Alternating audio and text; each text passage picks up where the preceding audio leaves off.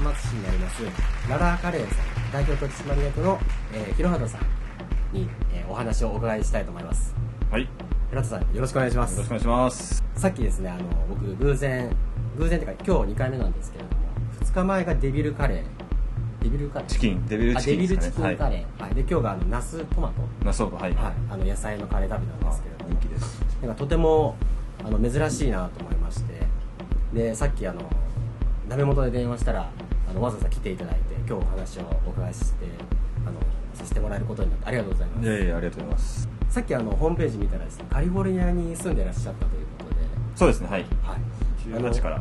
あ18歳からあの今このポッドキャスト結構ですね旅行好きの方ですとか海外に住みたいとか、ええはい旅したいという人もあの聞いてくれてましてであのカレーの話の前にですねよろしければカリフォルニアのにいた時のちょっと話を聞かせていただきたいんですけれどもまあカリフォルニアは何をしていらっしゃったんですか？カリフまあ学生ですね基本学生、はい。あのー大学行ってあのーまあ学校行きながら寿司屋でまあウェイターやってはい。でまあもともとちょっとさババスケ留学で行ったんでバスケットはちょっと最初やってたんですが、まあ、すぐ挫折して挫折じゃ挫折ないやっぱりレベル高いですか？いやなんかレベル自分もかなりまあここら辺のエリアだとかなり有名な選手だったんで自分で言うのもなんなんですけどもあのもう県ナンバーワンぐらい言われててはい。あのまあ本当に NBA 目指していったんですけどレベルはい云々ってよりもなんかこう、なんだろうなすぐ学校にまず入れなかったっていう英語の壁が、はいはいはいはい。トトーエックト TOEFL かな。はい。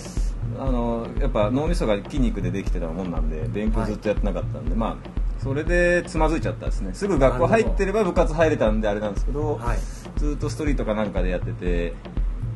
最初のきっかけはそのバスケが好きでアメリカに。そうそうそうそうそうそうはいそうもうちょっと日本は狭いみたいなそうですね、まあ、ルカワルカワみたいなルカワあそうそうそう、はいはいわかりやすいすいませんありがとうございますあそれで最初カリフォルニアに行かれてでそのまあ、語学学校ですよね要あは。語学学校にはい。みたいな英語勉強しながらででそのトイ TOEFL かな TOEFL と取るまでが半年10ヶ月ぐらいかかっちゃって、はい。でその間にやっぱ挫折しちゃいましたねその短期間で。もうなんで挑戦もしてないですねほぼ。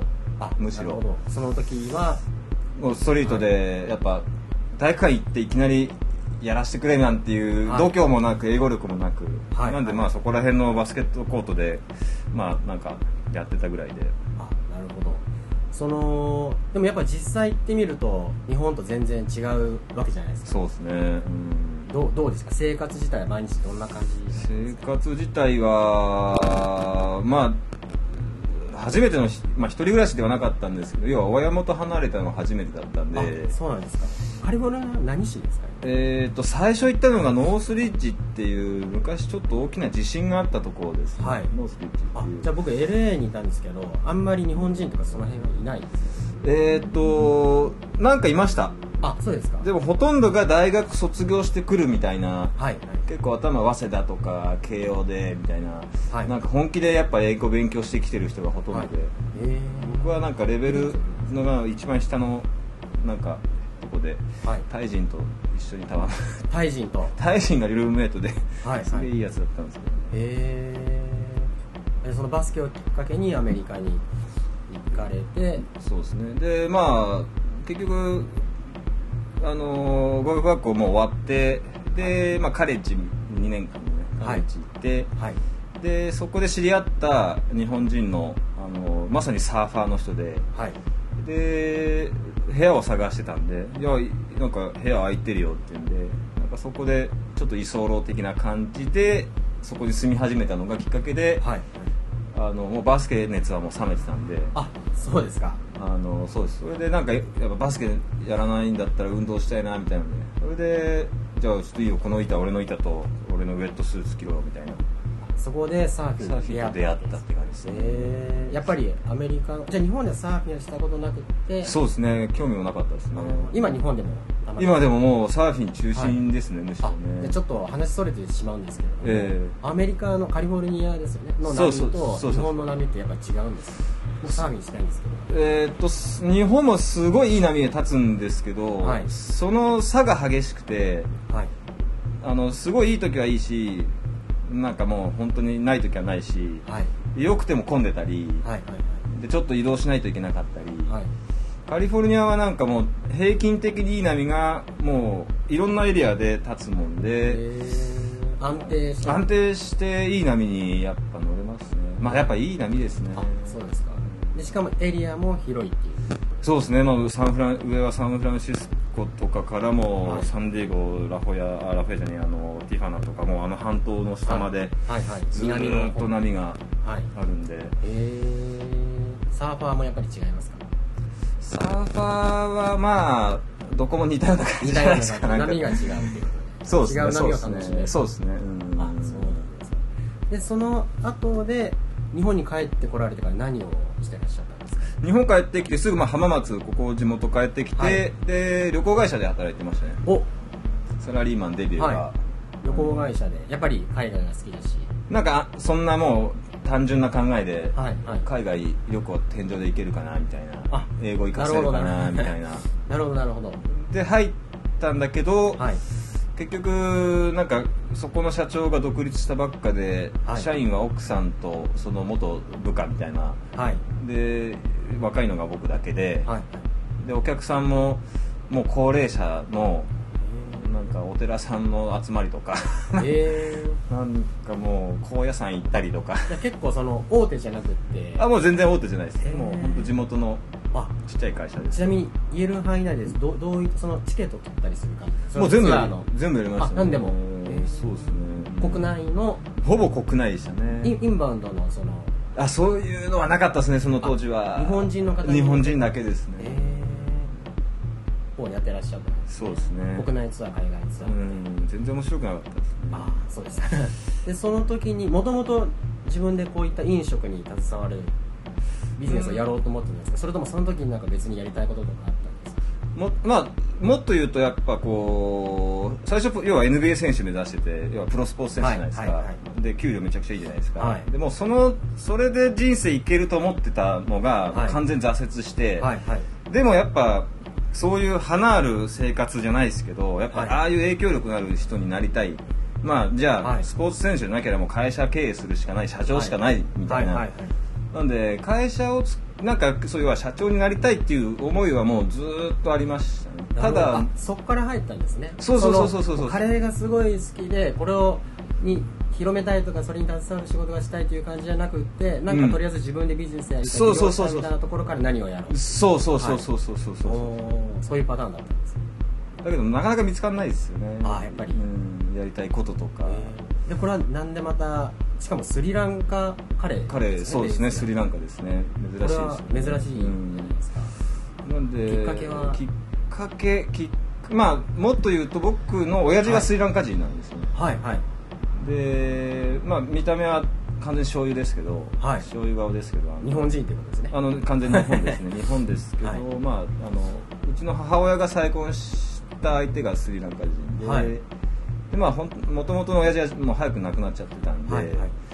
でまあ家庭でスリランカカレーをまあ母親がよく作ってた。んでそれは美味しかった。そうです。まあそれももう当然美味しい、まあ、辛辛い辛いながらひいひい昔は食べてたんですけど、はいだけどその時点で別にそれを売ろうとは全く思ってなくてはいで、まあ、旅行会社も辞め、まあ、結局すぐ辞めちゃったんですけど、はいで辞めてやっぱ、まあ、東京しかねえみたいな田舎のすぐ、あのはい。思いつくアイデアは、まあ、東京さ行くだみたいな、はい。僕もアメリカの次東京に。えそうですよね、はい。なんかもうやっぱ六本 六本木しかないぐらいの感じで、はい。働いてます。で東京行って、はい。で本当にバイトしてあのしたりとかすぐ辞めたりとか、若干半年ぐらいちょっと俳優目指してたりとか。あなんかそういうオーディション。いやいやありがとうございます。独身ですけど。あそんなことないです。よありがとう。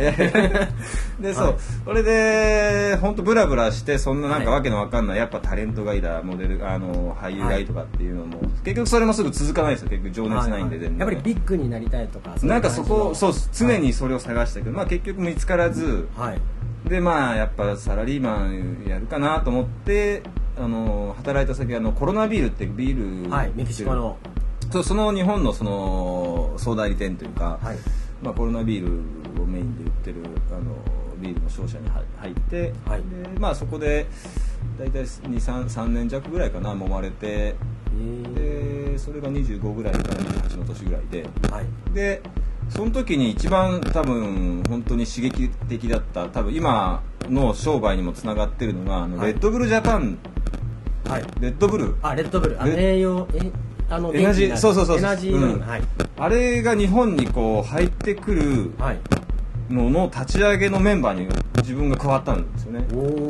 でコロナビールってまあ日本で日本で一番売ってる輸入ビール今どうかわかんない、その当時もはい。ナンバーワンその輸入ビールだったんですよ。えー、で主販業界って結構すごい日本は特殊ではい。あの流通が非常に複雑だっていう理由で、はい。レッドブルののオーストリアかあれはレッドブルのあの会社がはい。日本にラウンチした時にその最初に選んだ会社が自分たちのコロナビールだったんですよね、でそこからおお宅のところで流通にまず載せてくれないかっていうことで、で自分たちがこう、まあ、自分マーケティング部にいたんで、はい。でじゃあどういうふうにこうそれをプロモーションしていくかっていうのをなんか白金のすごいおしゃれなところで合宿して、はいはい。まあ、なんかそういうの勉強してもらったりさせてもらったりとかっていうので、はい。あのー単純にこの砂糖水の、はい。こうあんな25060円で売るっていう売り方を、はい。あの教えてもらって要は物をかっこよく売るっていうのはこういうことだぜみたいな。そこでそうそうなんですよ。かじったというかねマーケティングを。その当時の最先端のマーケティング。なるほどなるほど。確かにその僕が LA いた時もあのレッドブルしてましたけど当時日本にはやっぱなかったです。結構遅かったですよ遅かったレッドブルそうそうそうそう。今今来たんやっと来たみたいなそうそうそうそう。うん。そうだったんですか？それでなんかそれが今、まあ、ブランディングとか、はい。そのララカレーのそのじゃあどうやったらなんかイケてる食い物だぜみたいなはい感じで、ただのカレーじゃなくてみたいなね、なんかまあまあ、ななんとなく感覚でしかやってないですけどなるほど。まあ、結構今につながってる部分はかなり大きいですねその時の結構そのなんか食べ食じゃないですか結構中心は。でその最初は例えばなんかずっとラーメン屋で働いてたから自分でお店出したいとかああなるほど。その保険を売ってたから自分で代理店を出すとかっていう企業のパターンが結構多いと思うんですけれども、食はいはいはいはいまあまあ確かにちょっとつながっ関係はあるかもしれないですけど、はいはいはいはい、はい。でいきなりお店じゃなくて通販から始めた。んそうですね楽,、まあ、楽天ですね楽天で出店して、でまあその当時その10もう8年前か8年前ぐらいにそのお取り寄せとかっていうのがなんか多少ちょっと流行ってた感があって、はいはい。田舎のどっかのおばあちゃんのちまきが美味しいとかっつって、はいはいはい。なんか注文が殺到してみたいな。であの実家に帰った時に、はい。えーまあ、うちの母親がなんかおやつで出してくれたそのまさに冷凍のちまきみたいなのがあって、はい。でなんかもうそんなにおしゃれな袋でも何にも入ってないようなその普通のなんか笹の葉にくるまれたようなちまきが、まあそこそこ美味しくてこれがなんか一人のおばちゃんがなんか田舎で作ってすごい通販で売れてるみたいなことを言ってて、はい。なんかそこですごいビビッときてだからこれ田舎のばあちゃんが通販でできるんであればだから自分だってなんかブランド作ってそれこそなんかロゴ考えてなんか名前かっこよくしてなんかかっこよく要はネットで売っちゃえば何でも売れんじゃんっていうのがそこでビビッときて。なるほどなるほど。じゃあ何を売るかっていうね。あ話ーで。あそのおばちゃんがちまきを売っていて普通に売れていたと。その。らしいです。あの詳しくはね調べてないんで分かんないですけど、はいはい。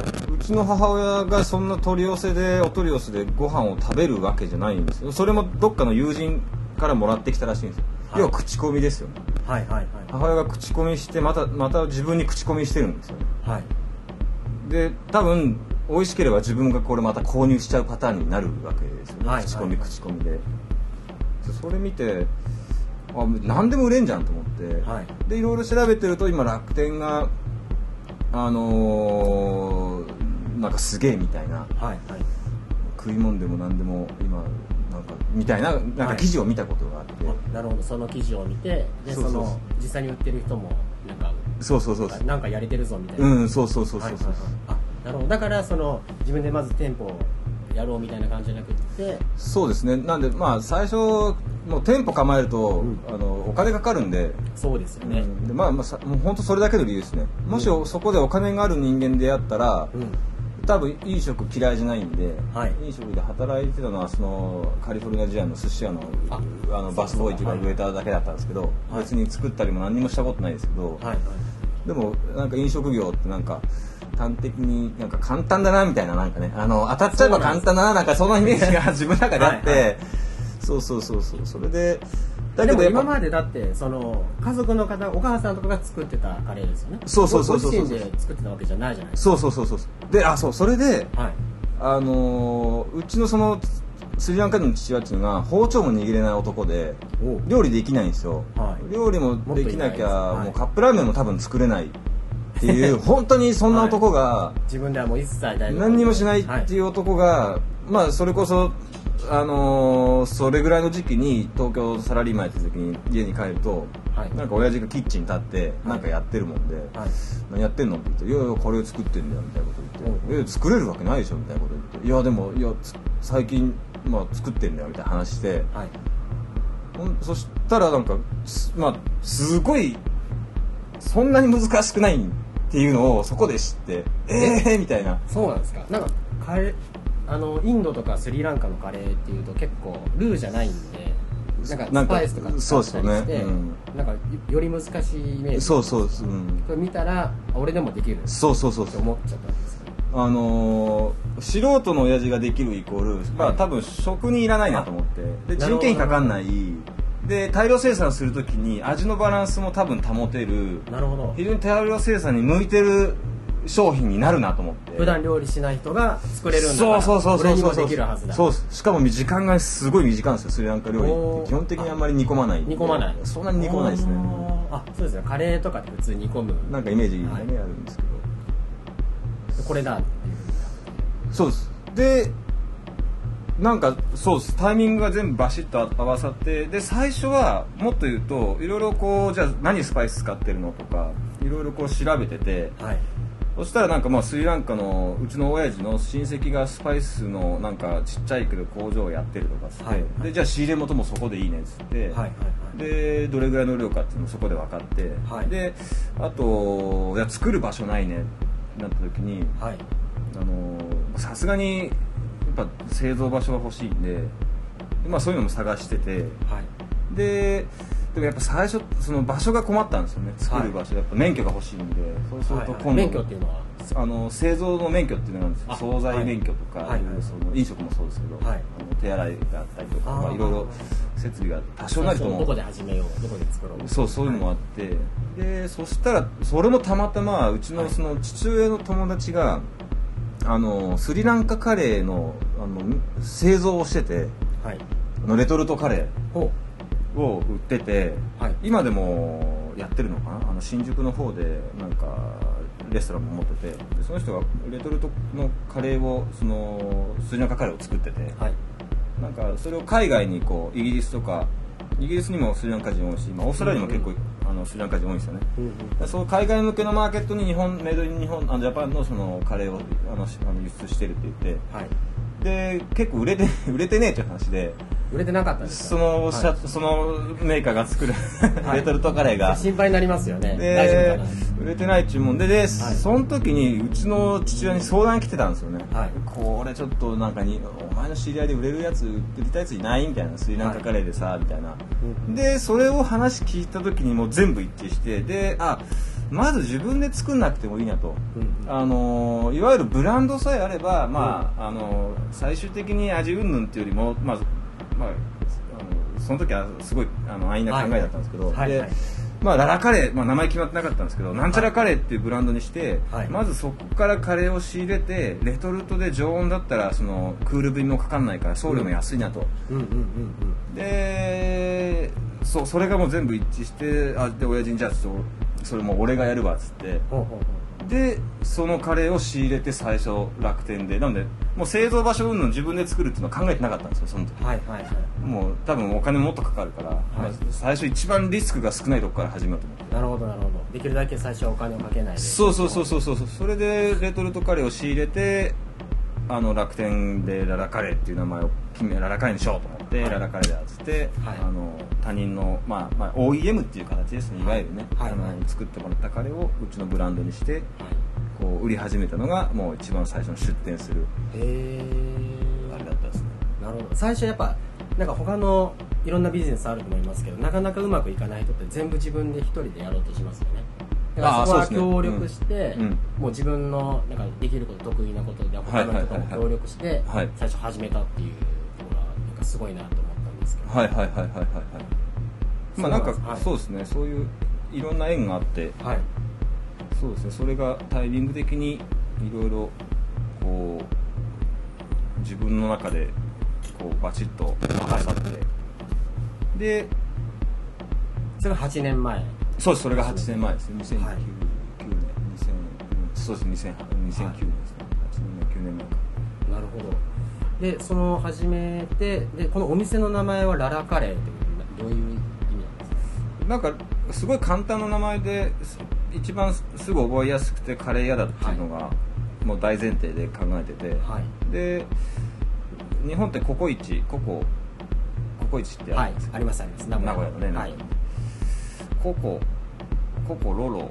なるほど。な。なるほどなるほど。もうそれで。わかりますわかります そういうことですね。そうそうそうそうそうそう。もうなるほど。30秒いもう、はい。うん、1分ぐらいでしたねなんか。はいはい。でロロララああララかで僕のとあの親父がララララカっていう名前なんですよ。あはははそうです。なんかそれもあララカだ。あララカレーあで自分 LA の近くにもいたりなるほどなるほど。LA だと思ったりとか、はいはいあとララってなんかちょっとララララみたいな。なんかちょっと久保田敏信なんかそうそうそうちょっとこう愉快になりそうな。なそうそうそう。ありますあります。であいいなと思って。それでもうララカレーです僕はあの偶然浜松のこの通りを歩いててお店に入ってでやっぱそのデビルチキンカレー、はいはいはい。あの名前なんだこれはと思って、はいはいはいはい。しかもスリランカカレー。はい。すごく珍しいなと思って、はい。まあ食べたのがで美味しかったから僕はい。今日2回目だったんですけども、はいはいはいはい。まあ、今日は違うカレー食べましたけれども、はいでも最初通販っていうと味がわからない状態で売るわけじゃないですか。そ心配じゃないですか、売れるのかな。ああそううんそうですね。心配だったっすけどまあ言ってみればそのちまきも一緒でさっきの話の。別に物を売るってさまあ最初ってそんなに要はやっぱ味じゃなくて売り方だと思うんですよね、まさにもうブランド力ですよね、はい。マーケティングとのだったりとかなんかいろいろ。はいはいはい多分最初は店舗で始める人と頑張り方が違うと思うんですね。この看板だとかそうですねそうですね。立地だとかっていうところじゃないじゃないですか、そうですね。やっぱりうん。気をつけたブランド力とか名前とかそうですなんかね通販で気をつけてることとかありますか？インターネットを使ってるビジネスあーなんかやっぱこう普通じゃないこと。はい。うん、他がやってないことですかね目指してるとかね。まあ味もそうですけど、はい。うん。例えばまあ僕がもう昔からやってるのがもうあの BMX ってあの自転車のはい。あのこんなくるくる回ったり。でそういう友達がすごい多くて、はい。まあ、サーフィンのサーファーもそうですけど。でなんかそういうのをこう自分のそのそれこそロゴのこのラライオンのロゴが入った T シャツを着て、なんかララカレープレゼンツ BMX なんちゃらカップみたいなのやったりとか、はい。でそこでこうそういうプロのライダーにあの振る舞ってでそれをわ見る若い子たちが「えなんすかそのカレー」みたいな「いやこれララカレーっつってよ」みたいな感じで。完全にインターネットだけで広まったわけじゃなくって結構その口コミ的な感じでもちょっとずつ地道に。いやでも最初はやっぱもうネットだけですね。あそうなんですね。その活動がいまいちこうその当時まだフェイスブックやってる人もほとんどいないし、うんうんでツイッターも当然その時はなかったし、うん。あったかな。でもまああったとしてもほ本当ユーザーがまだはい。もうスマホも確かその当時僕がやってる頃は出てなかったですね。うん。なんでソーシャルネットがそもそもなかった時代なんで、はいはいはい。立ち上げた時は。はい。なんでやってるけどそれがちゃんとネットのその画面上に反映がされてるけど僕の拙いそのなんか画像編集能力で全部ページ作ってたんで、はい。はいはいはい。そのもうなんかやってもやりっぱなしですよね。その当時は、まあ今でもそんなに完璧にやってるとは思わないですけど。へえ普通はなんかそのやり方が分かんなかったらやらないものじゃないですか。リスクがあるからとあかー。経験がないから、はいはいはいはい。知識がないから。だけどなんかやりながらちょっとずつちポイントは小さく始める。そうですね。改善していってでそのなんか今お伺いした感じだと最初にドカーンとこうなんか広めなんか広告とか使ったわけではなくって多分リピーターが多かったんですかね。それ一回食べて美味しかったからもう一回あそういうわけではないですああとまあ多少安売りしましたね。あそうですか。んあのセールでお試しセットみたいな、でできるだけ最初とっつきやすいそうそうそうそうそうそうそう。ネットはやっぱ最初のそのそれこそね、うん。きっかけがいろいろあるもんで美味しそうに見せるのかやっぱ単純に安いもんで買うみたいなね。なんか結構身を削って安売りしてましたね、でも確かに僕さい最後に食べたのがあの数ヶ月前のオランダのアムステルダムではい夜はいはいはい。中あの寒い中ホテルの周り歩いてたら空いてるところがネパールスリランカ料理店しか空いてなかったんですよ、うんはいはいはいはいそこで食べたのが最後のスリランカ料理だったんですけど、えなかなかその周りにスリランカ料理なかったり、えうん。あとはそのなんか出かけないと食べれない場合って結構多いじゃないですか、うん。家で食べれるっていうのも他にああそうはいなかったですそうですね。うんそうですね。手軽に。うん。そうそうそうそうであとはなんか味がなんかそのがっつりとしたインド人の方とかが、うんうんうん。そのネパール人の方とかがやってる、うんうん。そういう本場っぽい感じではなくって、うんうん。まあ、音声だとちょっと伝わらないですけど食べると結構日本人向けになってるなって僕はああなるほど。なるほど。うんうんうん。でこの、まあ、普通はなんかこういろいろと分かれてて、うんうんでまあ、ライスはライスで、うんうんうんナンはナンでう。ん。結構日本人っぽいこの一つの皿に、うんうん。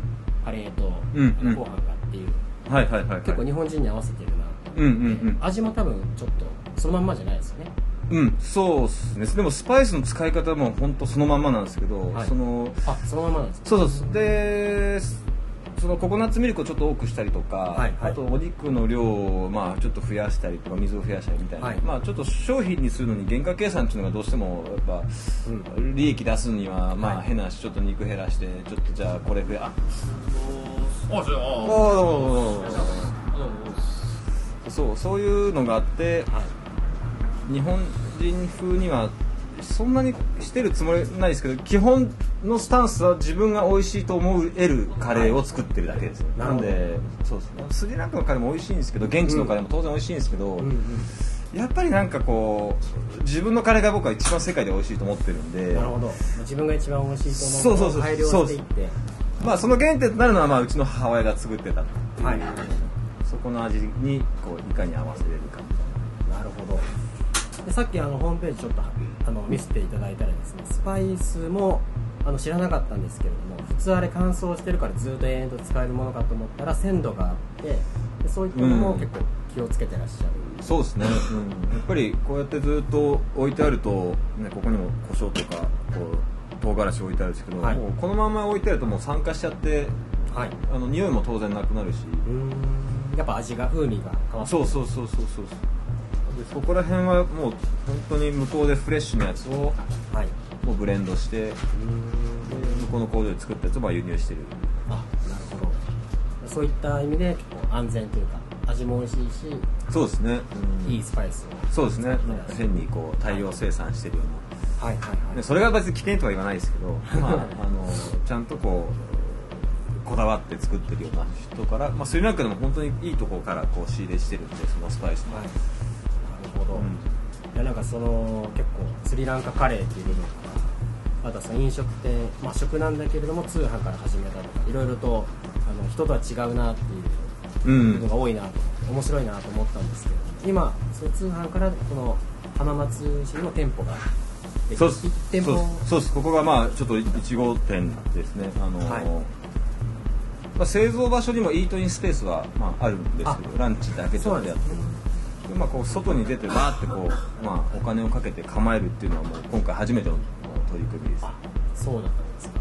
いやおかげさまで僕も食べることができました。ねよかったです。はい。美味しい。ねよかったとても美味しいです。そういう出会いがあってね。そしたらあの最後なんですけれども今後なんかあのチャレンジしたいこととかですね、まあこうしていきたいな的なものがありましたら。ああ会社でララカレーの方そうですね。そうですね。やっぱりもうネットのネット通販においてはもうやっぱり日本も自他ともに認めるもう実績も全て味においてもナンバーワンになる。はい。もうそこがもうすやっぱあの到達しないといけないあのクリアしないといけない目標だと思っててで同時にあのもう次出す店舗が東京なのかちょっと今名古屋、まあ、先週も名古屋とか、はい。2週間前東京のちょっと物件見に行ったりしたんですけどももう考えてるのもうそうです。もう年内なのか、まあ、来年なのかもう必ずちょっと店舗をあの徐々にこう増やしていはい。きながら、ただ飲食店を増やすっていうよりも自分がやってるのってそのこのスパイシーなカレーを食べることによっての何かこう生活にこう刺激を感じてほしい、例えばそのスケーターだったりサーファーだったりとかがこう海外行ってバリ行ったりとかして辛いカレーを食べてあやっぱバリだねみたいな、うんそれを、まあ、うちのカレーを食べて日本で家で食べてもあやっぱたまにこういうのいいねちょっと海外気分になるねみたいな、でちょっとじゃああのサーフィン行こうかじゃないけど、はいなんかこう自分のスパイスのあの効いたカレーを通じてよりこう生活がにスパイスを与えたいっていうねそこを原点にここそこをコンセプトにやってるんではい。なのでそれをいろんなとこに増やすことによってそこに通う人たちの生活がよりこう、はスパイシーというかね、はい。刺激的にこう活動的に。人生にスパイスを与える。そうそうそうそうそう。すごい目標ですそうですねそういうことをやることによって、なんかいろんな芸術がこう生まれたりとか、はい。なんかこうスケーターがすごいなんかそこでなんかセッションしたりとか、はい。わかんないですけどね。なるほど。そうそうそうなんか楽しい楽しくやりたいですよね。ただカレー売ってはいおあの儲けて終わりじゃなくて、そうですね。それをもう全国的にやっぱ広げてでやっぱサーフィンをもっとしたい。台湾、えーアメリカ。あいいですね、逆に NBA の選手も食べる日があいいです5ね年後10年後やってくるかもしれないです。そうですね、いうん。や楽しみですね。ありがとうございます。頑張ります。いやもう今日はちょっとおすすめのお話聞かせてもらってどうもありがとうございました